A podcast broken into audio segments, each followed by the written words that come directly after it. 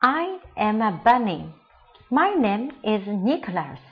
I live in a hollow tree. In the spring, I like to pick flowers. I chase the butterflies and the butterflies chase me.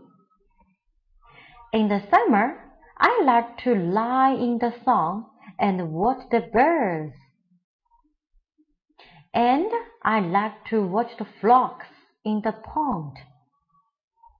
When it rains, I keep dry under a toadstool. I blow dandelion seeds into the air. In the fall, I like to watch the leaves falling from the trees. I watch the animals getting ready for the winter. And when winter comes, I watch the snow falling from the sky.